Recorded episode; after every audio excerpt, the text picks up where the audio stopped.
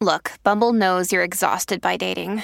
All the must not take yourself too seriously and 6 1 since that matters. And what do I even say other than hey?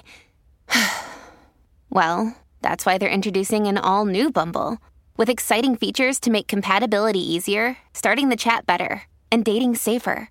They've changed, so you don't have to. Download the new Bumble now. Families have a lot going on. Let Ollie help manage the mental load with new cognitive help supplements for everyone four and up, like delicious Lolly Focus Pops or Lolly Mellow Pops for kids. And for parents, try three new Brainy Chews to help you focus, chill out, or get energized. Find these cognitive health buddies for the whole fam at ollie.com. That's O L L Y.com. These statements have not been evaluated by the Food and Drug Administration. This product is not intended to diagnose, treat, cure, or prevent any disease.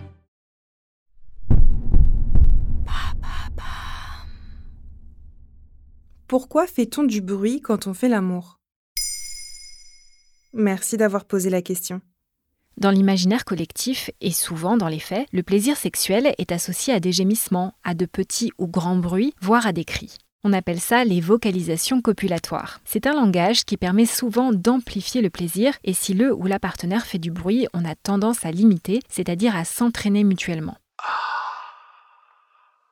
Pour autant, ces vocalisations ne sont pas forcément un signe de jouissance ou la preuve qu'un orgasme est atteint. En réalité, de nombreuses raisons peuvent expliquer ces réactions largement exacerbées dans la culture porno par exemple. N'est-ce pas tout simplement une manière de communiquer? Oui, c'est communiquer sans mots, à l'inverse du dirty talk par exemple, qui est l'échange de mots sexuellement explicites, souvent destinés à exciter le ou la partenaire. Le magazine Néon cite la sexologue Claire Alquier dans un article publié le 17 décembre 2021. La sexologue interprète effectivement ces gémissements comme une forme de communication à l'autre. Cela permet d'exprimer quelque chose dans un espace érotique et de participer à l'excitation mutuelle. Faire du bruit quand on fait l'amour peut être une manière d'encourager ou de s'encourager soi-même. En juin 2011, des chercheurs britanniques ont publié une étude sur Archives of Sexual Behavior. Ils ont interrogé 71 femmes en conditions hétérosexuelles et 66% gémissent, soupirent et crient pour faire monter leur excitation. Mais c'est aussi une façon de rassurer. 87% d'entre elles indiquent faire ces bruits pour rassurer leur partenaire, c'est-à-dire manifester son propre plaisir dans l'optique de guider l'autre. L'étude ne mentionne pas ce qu'il en est pour les couples gays ou pour les hommes.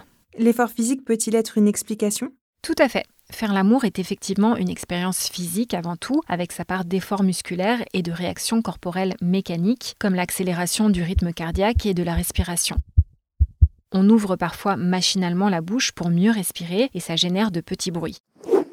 La sexologue et docteur en neurosciences Aurore Malé-Carras, interrogée en janvier 2022 par le média Ça m'intéresse, résume tout ça en une métaphore sportive.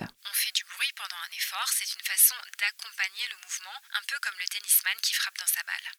À l'inverse, est-ce normal de rester silencieux pendant l'acte sexuel? C'est vrai que certaines personnes sont nettement plus discrètes au lit. Hommes ou femmes peuvent avoir besoin de se concentrer sur leurs ressentis physiques, d'autres considèrent les gémissements comme vulgaires, factices, inutiles, voire encore comme une injonction sexiste, c'est-à-dire une charge inconsciente destinée à valoriser le partenaire, généralement un homme, à stimuler sa confiance en lui, à le rassurer sur sa performance. Être peu expressif en faisant l'amour ne signifie pas que le plaisir n'est pas présent. Si ça provoque un malaise ou en tout cas des questionnements d'un côté comme de l'autre, la communication reste bien évidemment le meilleur moyen de mettre tout à plat. Maintenant, vous savez, un épisode écrit et réalisé par Émilie Drujon. Ce podcast est disponible sur toutes les plateformes audio et si cet épisode vous a plu, n'hésitez pas à laisser des commentaires ou des étoiles sur vos applis de podcast préférés.